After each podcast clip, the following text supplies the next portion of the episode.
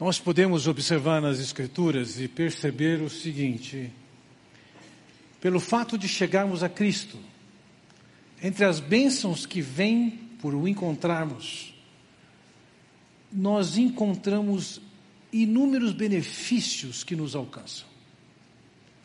Somos perdoados dos pecados, somos adotados na família de Deus, somos declarados justos, ganhamos a vida eterna, se estabelece a paz com Deus, o Espírito vem habitar em nós, o Espírito nos capacita a fazer uma série de coisas que seriam impossíveis se não chegássemos a Ele.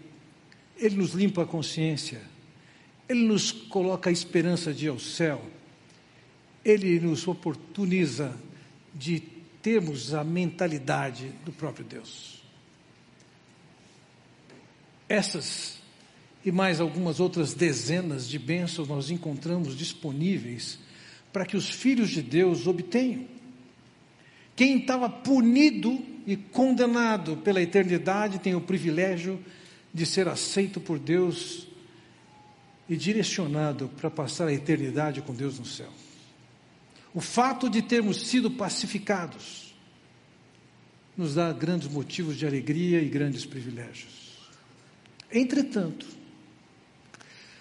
a mensagem do Evangelho do Senhor Jesus Cristo, ela recorrentemente ela é rejeitada. Por quê? Nós vamos estudar uma parábola nessa noite que trata justamente da atitude imprópria que se pode ter com a palavra, e eu digo, isso está relacionado tanto com aquele que ainda não ouviu do Evangelho e não creu, como eu diria, numa outra esfera, uma atitude que os próprios filhos de Deus possam ter com a mensagem, com a palavra que vem de Deus. Nós precisamos olhar para essa passagem e compreender alguns processos de como alguém acaba não atendendo a mensagem maravilhosa de Deus, mas também os processos que levam supostos crentes ou até verdadeiros crentes experimentarem um esfriamento e um distanciamento de Deus. Uma coisa vai ficar evidente ao longo dessa passagem é que o fiasco ou fracasso na vida com Deus não é decorrente de quem ensina a você e nem tampouco da palavra que lhe é ensinada. Antes é decorrente das atitudes que você mesmo tem no seu coração. O coração humano é a fonte de fazer com que essas coisas sejam realidade bênção na vida mas também perdas. Ao longo das Escrituras, nós vamos encontrar mais de duas dezenas de adjetivos negativos que descrevem o que é o coração humano: mal, perverso, insano, sujo, enganoso, desleal, errante. Essas são algumas das formas de qualificar o coração de alguém que é descendente de Adão, independentemente de já ter chegado a Cristo ou não. Passar essa mensagem a vocês é um privilégio e uma responsabilidade. Digo, eu sou pregador já há praticamente 42 anos. E eu posso falar para vocês que para trás e para frente, essa é a verdade a mensagem mais fundamental e estratégica que você deve ouvir. Negligenciar o princípio que aqui está apresentado traz amargas consequências, independentemente de você conhecer o princípio ou não. Mas também é possível que você não conheça o princípio que nós vamos considerar nessa noite, mas esteja fazendo a coisa certa. Para isso, nós encontramos o Senhor empregando uma parábola. E eu quero dividir essa parábola em alguns atos, da maneira como o Senhor a apresentou. O primeiro ato é a parábola em si.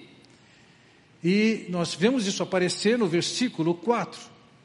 reunindo-se uma grande multidão e vindo a Jesus, gente de várias cidades, ele contou esta parábola. Vejam, o ministério do Senhor Jesus crescia e a sua popularidade crescia exponencialmente. O texto nos fala aqui que era uma grande multidão que ali estava, que tinham vindo de várias cidades. Alguns deviam saber do ensino dele e iam atrás do ensino, mas tantos outros iam atrás por causa dos milagres que ele estava fazendo, as curas. Aquilo nutria expectativa no povo de desfrutar, e assim se junta uma multidão. Esse fato está se dando logo depois que os familiares de Jesus foram buscá-lo. Depois disso, ele vai para a praia, isso é o mar da Galileia, e aquela multidão faz com que ele entre num barco, e do barco ele começa a ensinar aquela multidão. E conforme o nosso texto diz aqui, ele contou esta parábola.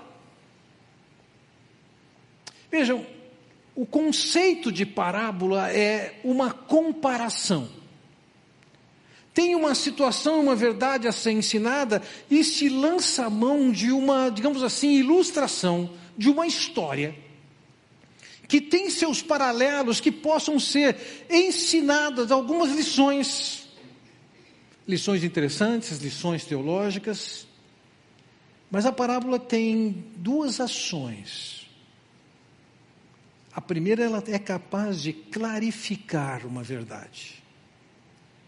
E, em segundo lugar, ela é capaz de dificultar a compreensão da mensagem. Vamos ver a parábola que ele conta e depois eu explico isso. Versículo 5. O semeador saiu a semear Enquanto lançava a semente, parte dela caiu à beira do caminho, foi pisada e as aves do céu comeram. Na maneira de se semear naquela terra, primeiramente se plantava no final do outono, comecinho do inverno, ou seja, de outubro a dezembro, as chuvas iam cair e, consequentemente, essa semente germinava entre abril e maio e a colheita era em junho. A maneira de fazer isso é que o agricultor pegava um saco de semente, colocava no ombro, ele tinha uma terra preparada para o plantio, e tinha um caminho, uma trilha, que era uma trilha não somente para ele jogar semente na terra preparada, como também os viajantes usavam aquela trilha. E o texto nos diz aqui que ao jogar a semente, essa semente vai se espalhando e, parte dessas sementes cai justamente no caminho. E conforme ele diz aqui, ela foi pisada. As aves do céu comeram. O que acontece com essa semente é que ela não alcança o propósito para o qual a semente foi lançada. Ela foi destruída. Acabou. Uma ave comeu. Mas o semeador continua a sua semeadura, e ele diz no versículo 6: parte dela caiu sobre pedras, e quando germinou, as plantas secaram porque não havia umidade. Vamos entender aqui essa ideia de pedras. Não se trata aqui de um terreno pedregoso, mas sim de um terreno cuja lâmina, a profundidade da terra em si é pequena. Aquela terra, ela tem uma plataforma de rocha embaixo. Algumas vezes aquela rocha fica exposta. Outras vezes tem um, uma profundidade razoável para plantio. E quando ele sai para plantar, ele joga em algum lugar que tenha pedra, talvez tenha um pouquinho de terra. Por causa do calor da rocha, isso provoca com que aquela semente se rompa e germine rapidamente. Entretanto, o texto nos diz: as plantas secaram, não havia umidade. Naquelas condições, não existia como a planta criar raízes. Ela não tinha como extrair a água. Ela também morreu. Ele continua, versículo 7. Outra parte caiu entre espinhos que cresceram com ele e sufocaram as plantas. Diferentemente da semente que ele vai plantar, a terra tem as suas plantas nativas, que são extremamente competitivas, não dando muita oportunidade para aquilo que vem de fora. Por mais que se limpasse o terreno, as raízes lá estavam. É como você ter a experiência de limpar do seu jardim tiririca. Você tira, mas ela vem, e essas plantas cresciam até cerca de 60 centímetros de altura. Então, por essa planta crescer rapidamente, aquela semente que foi lançada, ainda que ela germinasse, ainda que ela crescesse um pouquinho, ela não aguentava a competição pela umidade, pelos nutrientes e pela própria luz do sol. Então aquela plantinha que chegou a germinar, está ali, sufocada sem condições de produzir o que ela deveria produzir.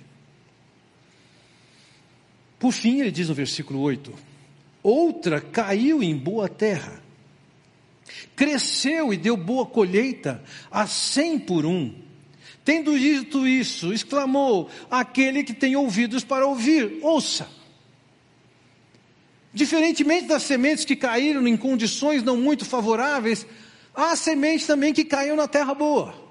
Não tem espinhos lá, tem profundidade, tem umidade, tem nutrientes. E conforme ele descreve aqui, chegou a produzir 100 por um. Isso é extremamente, altamente produtivo. Agora, depois de contar essa história de sementes, ou mesmo a semente caindo, mesmo tipo de semente caindo em solos diferentes, ele faz uma advertência. Aquele que tem ouvidos para ouvir, ouça. Isso é uma maneira hebraica de dizer o seguinte: presta atenção. Presta atenção. Parece uma historinha inócua, mas o Senhor Jesus está dizendo: presta atenção. Só para você ter uma ideia, ao longo de todo o ensino do Senhor Jesus Cristo, seis vezes ele falou: presta atenção. Em três ocasiões, ele falou seis vezes, presta atenção. E quatro vezes, ele falou nessa situação. O que você acha que é isso? Ouçam, sendo o Senhor Jesus quem é, ele falar alguma coisa, já faz com que você preste atenção. Agora, quando ele quatro vezes diz, presta atenção, o que isso significa? que esse é um assunto extremamente importante. Não é uma, só uma história da sementinha que é jogada na terra. Ele não está falando para criancinhas. Ele está falando para adultos. Então isso nos leva ao segundo ato. É o ato da razão das parábolas. Vejam, seus discípulos perguntaram-lhe o que significava aquela parábola. Ele disse: A vocês foi dado o conhecimento dos mistérios do reino de Deus, mas aos outros falo por parábolas, para que vendo não vejam e ouvindo não entendam. Veja a distinção que o Senhor Jesus está fazendo aqui. Eles perguntam qual é o significado desta parábola. E Jesus diz o seguinte: eu estou falando por parábolas. Ele estabelece aqui qual é a razão de se falar por parábolas. Tinha aquela parábola individual, mas aqui é mais do que isso. Ele está dando a razão, por que, que ele ensinava por parábolas. Qual é a razão dela? Observe que ele também divide os seus ouvintes em dois grupos. Versículo 10. Ele disse: A vocês foi dado o conhecimento dos mistérios do reino de Deus. Mas aos outros falo por parábolas, para que vendo não vejam e ouvindo não entendam. As parábolas estavam sendo dirigidas para dois grupos distintos: vocês, os discípulos, e os outros. Para vocês, ele diz, é para vocês conhecerem os mistérios do reino de Deus. Mas aos outros, ele diz, eu falo por parábolas, para que vendo não vejam e ouvindo não entendam.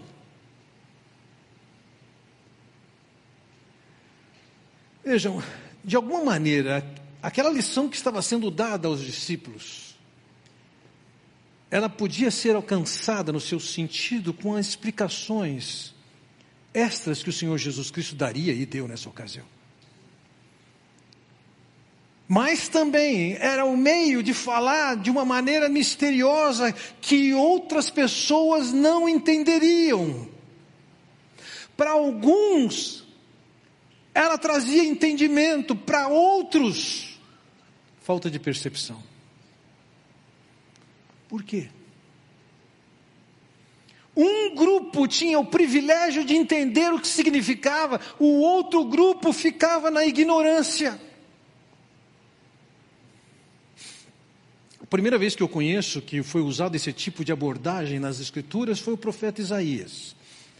O capítulo 6 de Isaías nos revela uma passagem que ele é chamado para pregar. É uma passagem bastante usada. A quem enviarei, quem há de por nós, e muitas vezes as pessoas são desafiadas de ir para o ministério baseada naquele desafio. Eu pergunto se quando fazem esse desafio, também fazem o desafio para pregar o que Isaías tinha que pregar e o resultado que ele tinha que trazer. Porque quando nós lemos em Isaías capítulo 6, versículos 9 e 10, lemos: Então disse ele, a Isaías: Vai e dize a este povo: Ouvi, ouvi e não entendais, vede, vede, mas não percebais. Torna insensível o coração deste povo, endurece-lhe os ouvidos e fecha-lhes os olhos, para que não venha ele a ver com os olhos, a ouvir com os ouvidos e a entender com o coração, e se converta e seja salvo. Uau! A pregação de Isaías não era para ser ouvida, era para produzir endurecimento. Torna insensível o coração deste povo. Porque eles eram povo de Deus, como supomos todos aqui somos. É porque aquele povo vinha recorrentemente com uma atitude indevida com as Escrituras, que Deus agora falou: Ah, é? Vou começar a falar de um jeito diferente com vocês. Eu falo e vocês não me entendem, agora eu vou falar de um jeito que vocês não vão entender. Vocês não vão crer. Vocês não vão se converter. A parábola tinha um propósito duplo por um lado, era um meio de esclarecimento àquele povo, por outro lado, era um meio de endurecimento de manter outra parte do povo na ignorância. Entende a razão da parábola? Não é somente uma ilustração. O próprio Senhor Jesus diz que a razão da parábola é essa é para parte do grupo revelar os mistérios de Deus e para outra parte endurecer o coração, ficar na ignorância, não ser capaz de captar. Vejam, dentro dessa parábola, nós então precisamos buscar qual é o significado dela. Nós já falamos sobre a história, como ela se desenvolveu, primeiro ato. Em segundo lugar, consideramos qual era a razão primeira para se ensinar por parábolas. O terceiro ato eu queria considerar com vocês o significado dessa parábola. Vejam lá, versículo 11. Este é o significado da parábola: a semente é a palavra de Deus. O que está sendo semeado aqui na parábola é a palavra de Deus. A mensagem é a palavra de Deus. E essa mesma semente, a palavra de Deus, estava sendo plantada e caindo em terras diferentes. Era parte do processo do agricultor lançar essa palavra. O problema e o que faz diferença é a atitude, o coração das pessoas que vão receber essa mensagem. A diferença aqui é essa. Sim, é possível que a semente que esteja sendo plantada por aí não seja a palavra de Deus. Isso aí, problema com Deus. Deus diz assim: é anátema, maldito quem está pregando outra coisa que aquela que ele propôs. Mas pressupondo que você está ouvindo a palavra de Deus efetiva, entenda uma coisa: a responsabilidade com o que acontece na sua vida não é do agricultor e nem tanto da palavra. A variável é o seu coração. Porque o solo corresponde ao coração humano. O enfoque aqui não é no agricultor, o enfoque nessa passagem nem tampouco é a palavra de Deus. O enfoque vai ser em como é que seu coração recebe a palavra que lhe é ensinada, que lhe é ministrada, que lhe é pregada. Vejam, versículo 12. As que caíram à beira do caminho são os que ouvem, e, estão, e então vem o diabo e tira a palavra dos seus corações para que não creiam e não sejam salvos. A semente que caiu no solo endurecido à beira do caminho, essa semente não penetra o coração humano. Essa semente não é germinada. Alguém pode ouvir a mensagem do Evangelho, achar interessante, vou pensar nisso depois, ótimo. Só que existem distrações, existem outras prioridades, e a pessoa esquece daquela palavra. Levou em conta estudar, pensar mais, orar sobre o assunto, mas não chegou a fazer isso. Moral da história: o Deus que quer semear a palavra encontra do outro lado o diabo que quer tirar essa palavra. E de repente, ali está a pessoa que ouviu a palavra em alguma ocasião, mas nem sabe mais o que. É um tipo de pessoa, é uma vida, que ouve uma mensagem, rejeita e é indiferente. Não quer avaliar a sua própria vida à luz daquilo que Deus está falando. Assim era aquele povo que estava ali junto com Jesus. Tinham tantas evidências de quem Jesus era, tinha tantas evidências do seu poder manifesto. Tinha um ensino tão bem qualificado, entretanto eles estavam preocupados com seu status, com sua posição e etc. E eles acabaram rejeitando, perseguindo, prendendo, julgando e condenando o Senhor Jesus Cristo.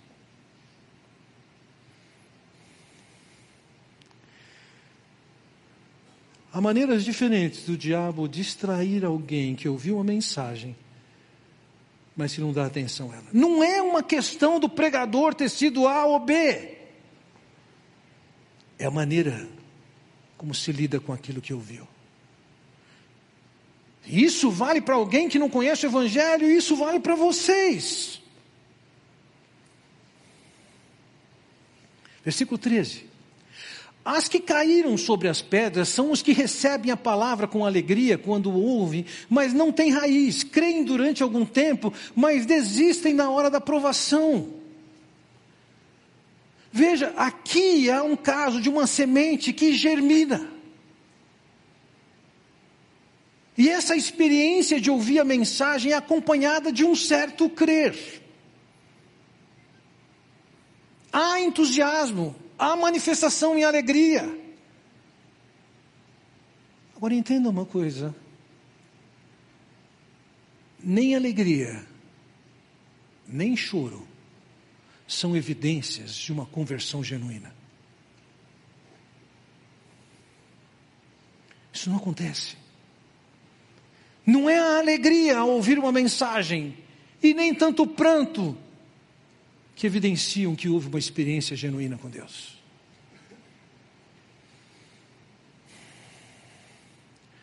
É alguém que ouviu alguma coisa, se impressionou com alguma coisa, creu superficialmente, não criou raízes em nenhum lugar. A sua fé é superficial e, e quantos e quantos nós temos encontrado que confessam ser cristãos sem mesmo conhecer a Cristo, sem mesmo conhecer a salvação em Cristo. Que cristianismo é esse? Pela euforia da pessoa, pela alegria, pela contrição, você pode dizer: ah, aqui é uma conversão genuína. Mas ele está dizendo: é superficial. Não penetrou no coração. Emoção não é evidência de conversão correta. Falsos crentes são definidos por isso, por experiências emocionais tremendas. Dizem que Elvis Presley era capaz de se sentar ao piano e cantar hinos maravilhosos, e os cantando ficava extremamente emocionado e chorava. E depois disso, ele ia para a noite com mulheres. É isso que é ser cristão. Isso é diferente do crer verdadeiro. Versículo 14. As que caíram entre espinhos são os que ouvem mas ao seguirem seu caminho são sufocados pelas preocupações, pelas riquezas e pelos prazeres dessa vida e não amadurecem. Há alguma experiência ali, o texto não aborda o assunto se efetivamente houve ou não houve conversão. A parábola não dá elementos, no segundo e no terceiro caso, para se concluir isso. Mas diferentemente da outra que caiu sobre a pedra e a outra que caiu sobre a beira do caminho, essa cai entre os espinhos. Aquela semente vai ter que disputar a luz, os nutrientes e a umidade para que ela cresça. Essa experiência é muito interessante e fácil perceber na Amazônia, em alguns lugares que eu percebi que foram devastados por índios, uma vez que uma planta cai, as demais mudinhas que estão embaixo ali vivendo na sombra, elas crescem e ocupam aquele espaço de novo. E quando se joga a semente, e ela vai competir com outras coisas, você dá a mensagem, mas a pessoa está vivendo em função de ganhar dinheiro, está preocupada com isso. Ou estão querendo tirar ao máximo os prazeres dessa vida. Não cresce, a planta não amadurece. Ela fica no estado para o qual ela não foi plantada.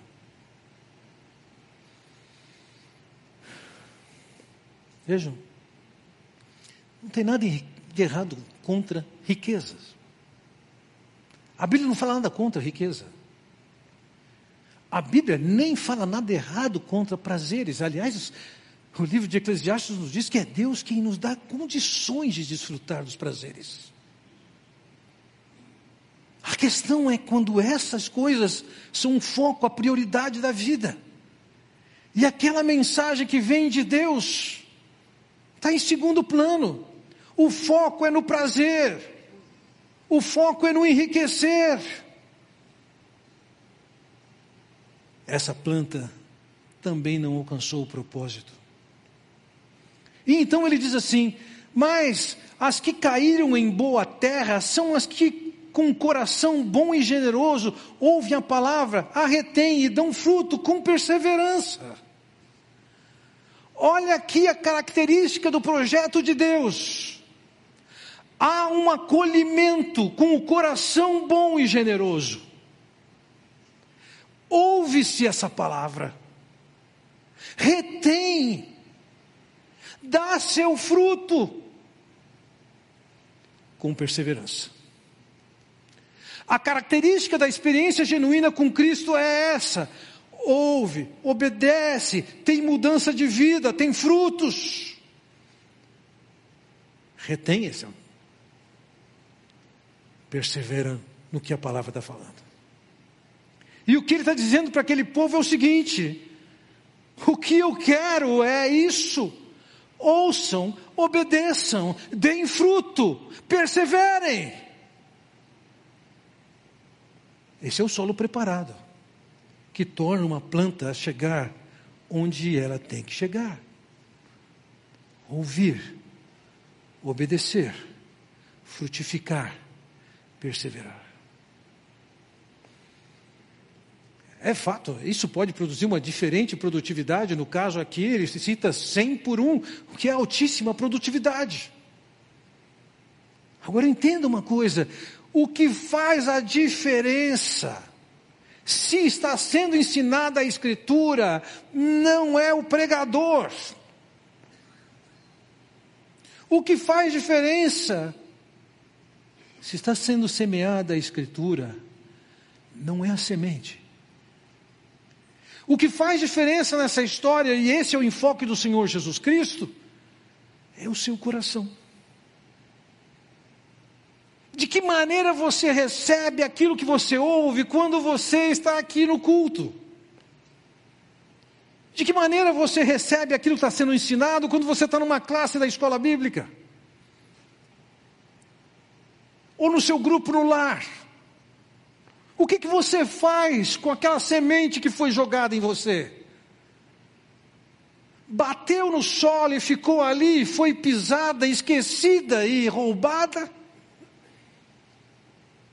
Teve uma emoção na ocasião e passou? Chegou a germinar, mas você de fato está tão preocupado com o seu enriquecimento e seus prazeres que sufocou? Com aquela semente que foi plantada naquele grupo no lar, naquela coinonia, naquela classe aqui no culto, ela está germinando e produzindo.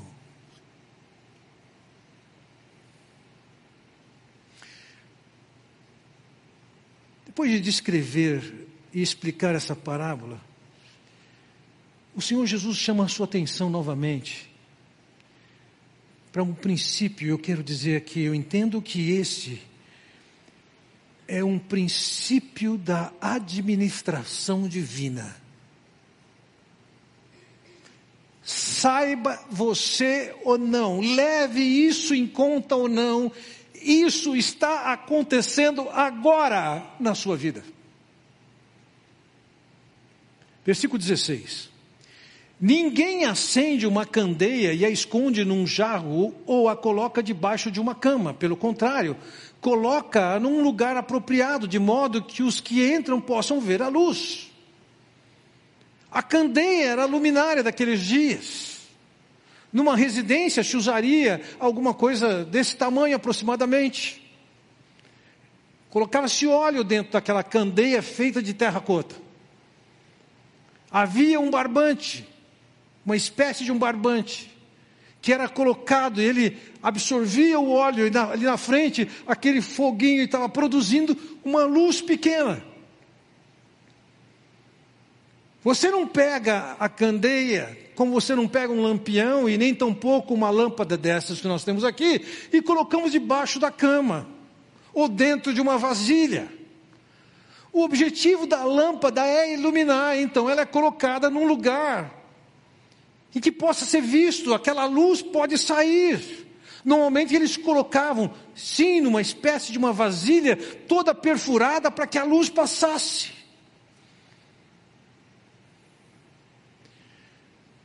Uma luminária era colocada num lugar apropriado para que a luz pudesse sair e as pessoas pudessem ver a luz e a luz daquela luz enxergar. E aí ele diz, versículo 17: Porque não há nada oculto que não venha a ser revelado, e nada escondido que não venha a ser conhecido e trazido à luz. A mensagem que eu entendo aqui é que dentro do propósito de Deus está a trazer luz a todo mundo, sobre todas as coisas. Deus tem um objetivo que você saiba, entenda, conheça, e não que você seja um ignorante acerca das coisas de Deus. O propósito de Deus é se revelar, é revelar sua verdade. Esse é o propósito dele. Ele não quer manter nada escondido, manter você na ignorância, vivendo uma vida que você não sabe de nada. O objetivo de Deus é revelar. A verdade de Deus é para ser conhecida e revelada. E aí ele diz no versículo 18: Portanto, considerem atentamente como vocês estão ouvindo. A quem tiver, mais lhe será dado. De quem não tiver, até o que pensa que tem lhe será tirado. Ao contrário do que você pode pensar, isso aqui não é uma defesa do capitalismo selvagem. Entenda o contexto que ele está dizendo aqui. E o que ele está dizendo é o seguinte: ao que tem se lhe dará mais, e ao que não tem, lhe será tirado. O que, que é isso? Ele tem o objetivo de iluminar, de trazer luz para todo mundo. E você recebe essa verdade, todos vocês estão ouvindo esse princípio nessa noite.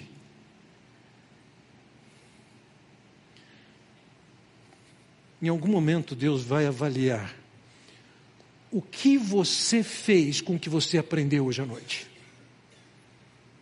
Hoje à noite é somente para ilustração. E se você foi indiferente, fez pouco caso, ignorou e desprezou, você é o que não tem.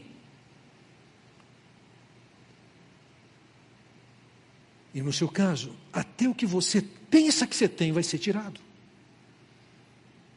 Mas se você ouviu a mensagem, deu atenção, valorizou, está fazendo com que ela renda dentro de você. Deus está dizendo: você tem, eu vou dar mais.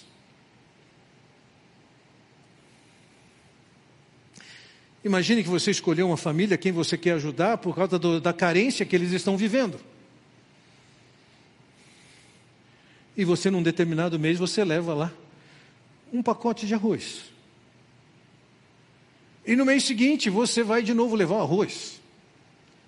E quando você chega, você abre o portão e de repente chega num lugar onde foi colocado arroz um mês antes, e você olha aquele arroz jogado no chão, pisado, misturado com a terra. O que, que você faz com o arroz que você levou?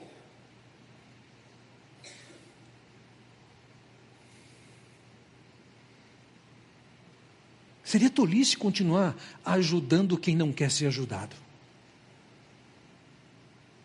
Quando Deus fala e ministra ensina para cada um de vocês, entenda uma coisa: há uma hora em que Deus vai pesar o que você está fazendo com aquilo que foi ensinado. Saiba você disso ou não, isso está funcionando na sua vida. A sua indiferença com a verdade de Deus vai pesar contra você. É como se Deus dissesse para você: desce, desce mais, desce mais. E quando você está levando Deus a sério, ouvindo o que Ele fala e considerando atentamente, Deus fala: sobe, vamos lá, eu tenho mais para você, sobe. De forma que um cidadão, um pagão ou um cristão, estão sujeitos a esse princípio da administração divina. Você tem a bênção para ir para cima mas você também tem a mão de Deus que pesa para ir para baixo. E o que define isso é o seu coração.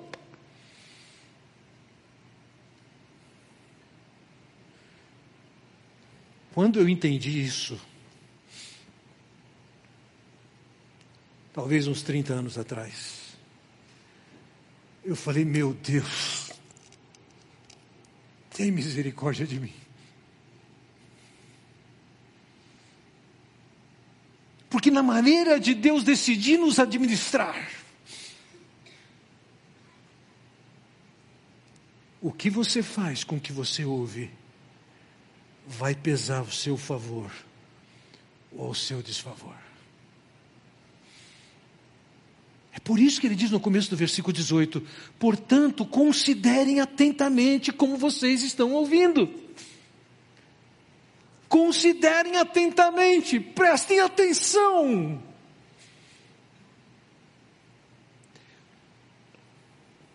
Você soma as, as apresentações dos evangelhos, você vai ver que preste atenção, ou quem tem ouvidos para ouvir, ouça. foram ditos quatro vezes nessa passagem. A resposta que você dá para Deus vai pesar para você. A falta de resposta vai pesar para você. Você pode ser indiferente com o que Deus fala. Você pode fazer pouco caso com a oportunidade de aprendizado. Você pode achar que nada está acontecendo, mas saiba, Deus está fazendo acontecer. Com a medida que, com que você mede, você valoriza, Deus está dizendo: Eu vou medir você. O que é que você está fazendo com você mesmo? Você está numa descida da escada em que Deus está dizendo: vai, vai. Ou você está subindo essa escada por conta da sua seriedade com aquilo que Deus fala e ensina, e dessa forma, está crescendo, crescendo e crescendo. Qual é a sua direção? O que é que você está fazendo? Vocês estão me entendendo acerca da seriedade desse assunto? Não foi à toa que Jesus quatro vezes disse aqui: presta atenção. Eu posso imaginar que a compreensão desse texto deve estar produzindo em você algumas memórias, algumas lembranças e alguns temores. Eu queria que silenciosamente você curvasse a sua cabeça. E se você reconhece a sua atitude imprópria e indevida com respeito à mensagem que tem ouvido, à palavra de Deus que tem sido lhe disposta, essa é a hora de você chegar diante de Deus e, e confessar seu pecado da indiferença do pouco caso, da desatenção. Vamos silenciosamente orar.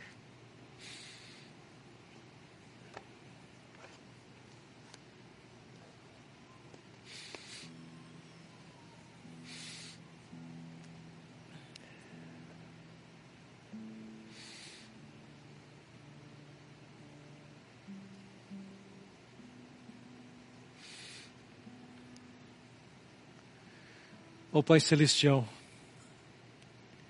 tem misericórdia de cada um de nós aqui. Que possamos entender a seriedade, a importância estratégica desse princípio para a vida de cada um de nós. É tão fácil sermos indiferentes, fazermos pouco caso, darmos tão pouca atenção ignorando que o Senhor está pesando isso. Deus tem misericórdia. Ouve a confissão do teu povo. Ouve a oração do teu, teu povo. Transforma-nos, ó Pai, em um povo que presta atenção no que o Senhor fala, que acolhe o que o Senhor fala, que obedece o que o Senhor fala, que reproduz na sua vida o que o Senhor fala e que perseverantemente se mantém nessa palavra. Nós sabemos, ó Pai, que tanto atitude indevida encontra a tua ajuda para ir para baixo, mas também sabemos que alinhar o nosso coração com o que o Senhor quer o Senhor nos conduz para cima. Oh, Pai, leva-nos um degrau acima, mais um degrau, mais um degrau, para que conheçamos a Tua verdade, desfrutemos da Tua verdade. É o que eu oro no nome do Senhor Jesus Cristo. Amém.